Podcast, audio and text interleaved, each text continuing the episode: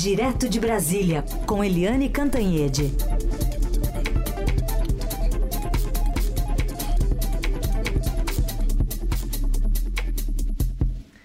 Oi, Eliane, bom dia, feliz 2023. Bom dia, Carolina, bom dia, ouvintes, um excelente 2023 para vocês, para cada um de vocês, para o nosso país, para o nosso mundo. Bom, Eliane, uma criança negra, um líder indígena, uma catadora, uma cozinheira, um professor, um artesão, um operário, uma pessoa com deficiência. Nessas ausências anunciadas de Jair Bolsonaro, que deixou o país, e de Hamilton Mourão, que se recusou a participar da cerimônia, coube a representantes do povo entregar a faixa presidencial a Luiz Inácio Lula da Silva, que tomou posse ontem por seu terceiro mandato como presidente da República, diante de uma multidão ali que ocupava a Praça dos Três Poderes. Queria te ouvir sobre esse momento que estampa as principais capas de jornais, inclusive é, a do New York Times, que traz o destaque de que, enquanto o presidente da República assumia o cargo aqui no Brasil, o ex-presidente se refugiava em Orlando. É, a foto dessa posse é exatamente essa. O Lula subiu a rampa do Palácio do Planalto é, com representantes da diversidade brasileira. Mulheres, negros, crianças, uma pessoa com deficiência, e ele levou, inclusive, pelas mãos da Janja, a cadelinha, a vira-lata resistência, que ficou ali meses na porta da, da prisão em Curitiba e acabou sendo adotada pelo casal. É, ou seja, o Lula mostrou que com toda a simbologia, toda a força da simbologia de que ele está chegando ao Palácio do Planalto para o terceiro mandato com forte disposição de lutar contra a fome, contra a injustiça, contra a discriminação e pela igualdade de todos os brasileiros.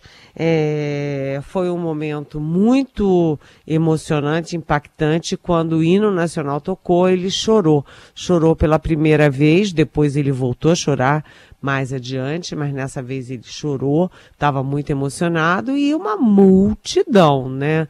Uma multidão vermelha na Praça dos Três Poderes é, com a Janja muito alegre, é, muito feliz. Enfim, o presidente Jair Bolsonaro acabou dando um presentão para o Lula, porque o Bolsonaro não fez a menor falta, sabe? A, a ausência dele desanuviou o ambiente, a faixa foi passada por brasileiros, brasileiras, é, até uma criança, né? E muito melhor do que passar, receber a faixa do Bolsonaro. O Bolsonaro fazendo pirraça, indo para Orlando, é pior para ele. Desmobilizou os, uh, os seguidores, né? Uh, deixou tudo para trás, largou tudo para lá, né? Não fez um papelão.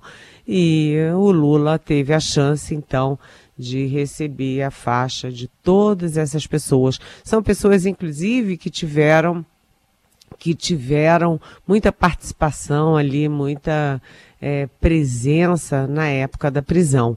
E aí um foi passando a faixa para o outro, de um a um, um a um, até que a catadora de 33 anos botou a faixa no peito do Lula. Foi um momento muito emocionante.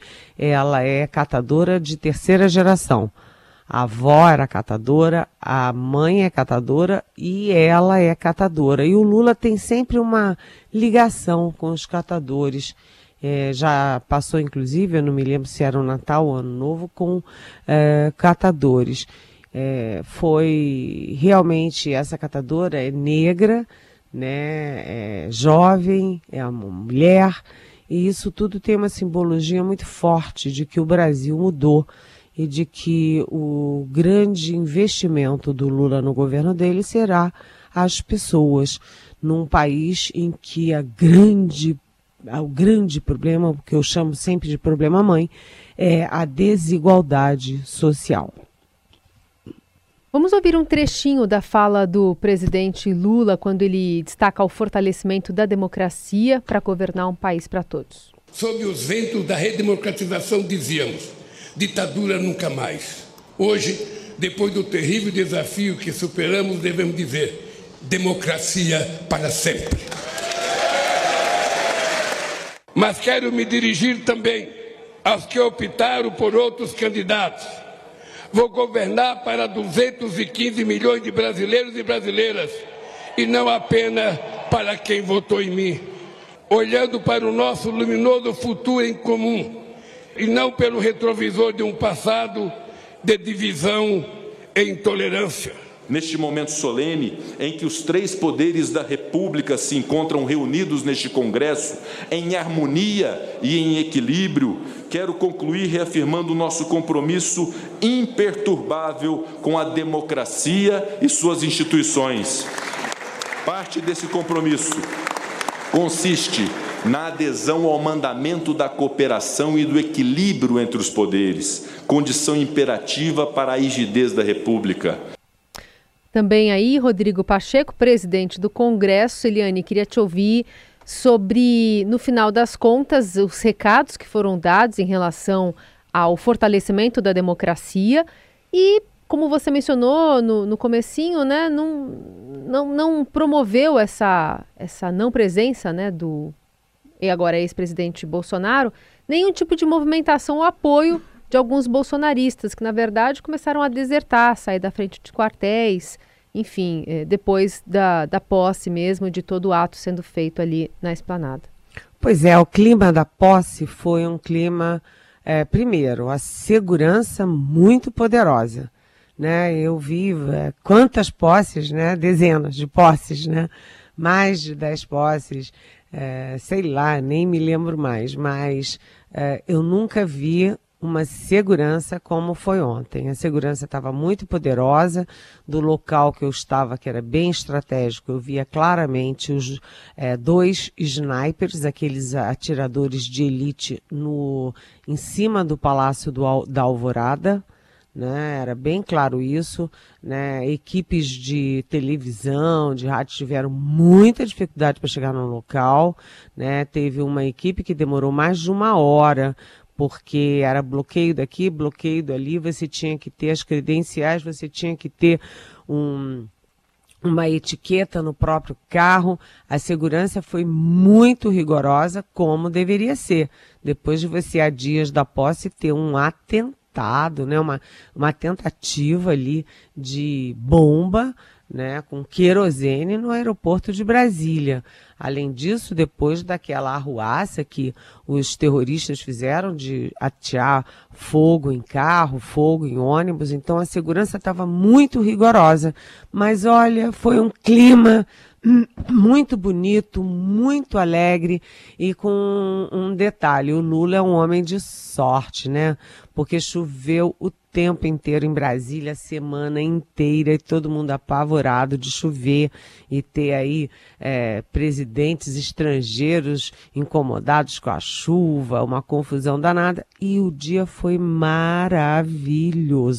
Foi um dia solar, não caiu uma gota de chuva, a Praça dos Três Poderes estava cheia, lotada de gente até o limite. A Praça dos Três Poderes, a Esplanada dos Ministérios também. Foi um clima muito, muito alegre, muito festivo e pacífico, não teve nenhuma, é, nenhuma intercorrência é, policial, a não ser a derrubada de alguns drones a polícia especializada aqui do Distrito Federal derrubou quatro drones, possivelmente de gente que queria filmar, queria ver, sei lá, mas nenhum caracterizando ameaça terrorista ou qualquer coisa do gênero. É, como detalhe, né, aí já que a gente falou de simbologia, o Lula uh, o tempo inteiro estava com a Janja, né, numa roupa meio dourada, que muita gente considerou imprópria, porque era uma roupa meio dourada com um bordado barroco, rococó, sei lá, que não tinha muito a ver nem com ela, nem com PT, nem com Lula, nem com o momento. É, enquanto a, a Lu Alckmin estava, Lu Alckmin, ela estava vestida como ela sempre se veste, de uma forma clássica, um vestido branco, muito bonito. Mas o Lula estava o tempo inteiro com a Janja e com o Geraldo Alckmin e a Lu Alckmin. Inclusive o Lula e o Alckmin trocaram as gravatas. O Lula usou uma gravata azul e o Alckmin uma gravata vermelha. É. É, e o Lula botou o Alckmin e a Dona Lu no Rolls Royce. Ficou a discussão até o último minuto se teria o Rolls Royce ou não, se seria perigoso ou não, e o Lula disse: ah, não vou ficar refém desses, desses é, ameaçadores aí não. E subiu lá no, no Rolls Royce, trouxe o Alckmin, foram os dois casais e tudo isso para simbolizar um governo de frente ampla, né, de, de direita, esquerda, centro. Mas cá para nós, né, Carolina, não era isso que se via nas multidões as multidões eram vermelhas.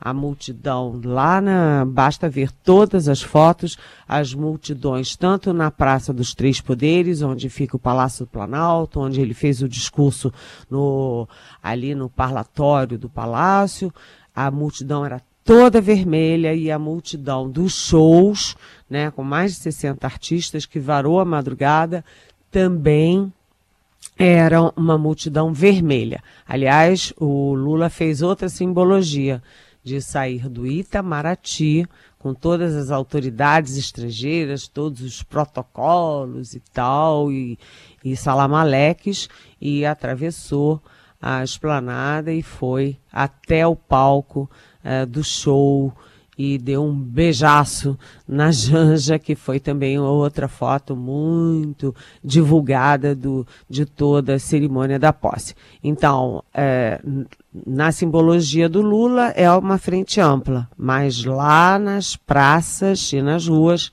era uma multidão vermelha.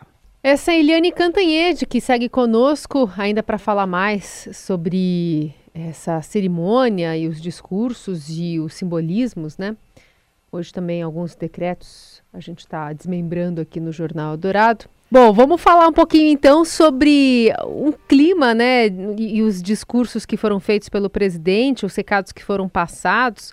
Por exemplo, se, na sua opinião, Eliane, Lula de alguma forma é, acertou dizer que descartar o revanchismo não significa anistiar Bolsonaro. Vamos ouvir um trechinho desse discurso. Não carregamos nenhum ânimo de revanche contra os que tentaram subjugar a nação a seus desígnios pessoais e ideológicos, mas vamos garantir o primado da lei. Quem errou responderá por seus erros com direito à ampla defesa dentro do devido processo legal. É, na hora que o Lula falou isso, na hora que o Lula falou em é, responder dentro do devido processo legal, a multidão toda gritava: sem anistia, sem anistia, sem anistia. Foi um momento importante. Aliás, a multidão também vaiou o Procurador-Geral da República, Augusto Aras, que continua no cargo, né, até a, a previsão oficial de troca do PGR e a multidão também vaiou o presidente da Câmara, Arthur Lira. São dois super aliados do Bolsonaro. É, no discurso, é, o Bolsonaro usou uma caneta que ele ganhou de presente e agradeceu, disse que era uma homenagem ao povo do Piauí uma velha caneta que ele tinha perdido, depois achou. Ele também citou a Dilma Rousseff, que foi muito aplaudida e que lá no, no Itamaraty, no, no coquetel do Itamaraty, tirou várias fotos, fez várias lives uh, com um bocado de gente. Já outros uh, integrantes ali do, do, da velha guarda do PT, como o José Dirceu, participaram da festa no meio da multidão. José Dirceu, que subiu a rampa com, com Lula em 2003, que era um homem forte, chefe da Casa Civil, agora estava no meio do povo. Mas ele trabalhou muito, foi muito atuante nos bastidores da campanha do Lula. O Lula, no discurso, é, ele fez uma frase que eu achei muito de também, mais uma vez falando a palavra simbologia. Ele disse que estava, que estava, estava ali, né, que estava voltando ao poder graças à consciência política da sociedade brasileira e à frente democrática que foi criada. Então, ele fez uh, muitas luas, a democracia terminou exatamente falando democracia para sempre. Né, é, ele foi começou o discurso muito duro contra o Bolsonaro, né, era, já era esperado, né, e disse que a palavra de chave, quem olha o discurso do Lula em 2003, vê aquele discurso famoso em que ele disse que a esperança finalmente venceu o medo, a palavra de chave, chave daquele discurso foi mudança. E a palavra-chave do discurso de ontem foi reconstrução. E o Lula. É, é, bem, é só a gente pensar, né? Que receber o governo do Fernando Henrique Cardoso é uma coisa, receber o governo do Jair Bolsonaro é outra muito diferente. Então, o Lula falou no, no desenvolvimento econômico, mas em benefício de todos, particularmente dos mais necessitados. E ele falou muito de uma pátria generosa, da esperança brilhando nos olhos do povo pobre e disse que o diagnóstico feito sobre o governo Bolsonaro é, aspas, estarrecedor em todas as áreas: saúde, educação, ciência, tecnologia uh, política das florestas, apoio às empresas, segurança pública e tal. Só que ele deu uma derrapada, viu? Aí é uma crítica que eu faço, não sei se todo mundo faz, mas o Lula falou, reclamou que o governo do Bolsonaro, né, que no governo Bolsonaro dilapidaram as estatais. Eu acho que o Lula devia não ter falado muito de estatais, porque foi no governo dele, Lula, que houve todo o petrolão que teve, teve toda aquela tentativa de implodir a Petrobras. Né, petrolão, lava-jato, aquelas coisas todas. E o Lula, é, anulando, apagando a história, é, reclamou que o governo Bolsonaro dilapidou as estatais. Foi uma derrapada dele. E ele também falou do dinheiro público rapinado é, pelas elites é, enfim, é, sei lá, dinheiro público rapinado me lembra muito a Lava Jato, né? Mas ele citou a, o governo Bolsonaro como projeto de destruição nacional. E aí enumerou, foi um a um, né, nos ministérios e assim deu uma, duas linhas para cada ministério, para cada prioridade, como é, revogar uh, as armas e munições, que era uma promessa antiga, rever os sigilos. É, é, ele foi falando de um a um, é, falou do endividamento e falou do acesso à informação, de, prometendo a volta à lei do acesso à informação, é, os instrumentos republicanos e, e aquela história, né? Do, de até onde fica a retaliação, que ele diz que não é retaliação, ou a punição dentro do tal marco legal, porque ele disse que será, em vez de ódio, ele vai distribuir amor, em vez de mentiras, a verdade, em vez da barbárie, a lei. É, só tem uma coisa, né? Ele fez também um apelo, lembrando o discurso dele logo depois da vitória, quando ele falou que não existem dois Brasis, existe um Brasil só, ele vai governar para os 200 mil brasileiros e ele lembrou, pediu para as pessoas voltarem para casa, para as pessoas pararem com essa coisa aí de quartel e tal, e é, no fim ele falou, né, que o Brasil precisa de paz paz para que as pessoas possam trabalhar, possam estudar, possam cuidar dos seus filhos, das suas famílias. Então, é, foi um discurso em que ele, na economia, recebeu muitas críticas, mas que ele foi Lula. Ele foi Lula ao falar muito sobre desigualdade, muito sobre inclusão social. Até porque, neste caso, ele estava falando com a grande base do eleitorado dele, que foram pobres, foram negros, foram mulheres, principalmente as mulheres. Aliás, um registro: não teve nada de religioso no discurso do Lula, nem para as autoridades no Congresso, nem para o povo brasileiro na, naquele, é, no Palácio do Planalto. É, boa lembrança.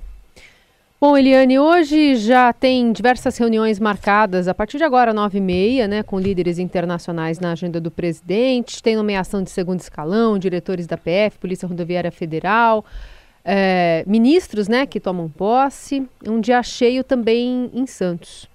É, exatamente. Hoje de manhã, antes de começar o programa, é, eu, eu tentei contato, tentei não, eu tive contato com a equipe do Lula para perguntar se ele vai ou não ao velório.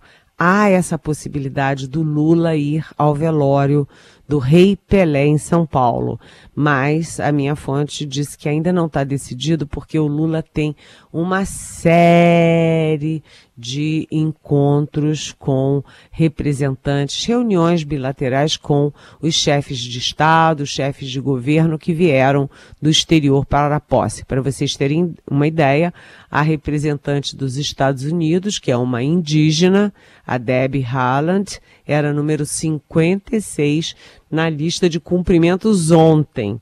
Né? Então, o Lula está entre ficar com a comunidade estrangeira ou ir para o velório. Aqui em Brasília a gente vai ter as, as transmissões de cargo. Ontem foi a posse dos ministros, o Lula deu a posse aos ministros, inclusive a Janja e a Lu Alckmin fizeram foto com as 11 ministras mulheres. E hoje é, cada ministério fará a sua transmissão. O ministro que sai passa o cargo para o ministro que entra. Então, um dia também de muitos discursos e promessas. Lembrando que ontem, já no primeiro momento, começou o revogaço prometido pelo Lula.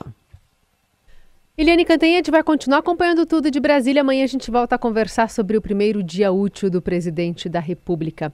Eliane, obrigada, viu? Bom ano para você. Bom ano. Beijão.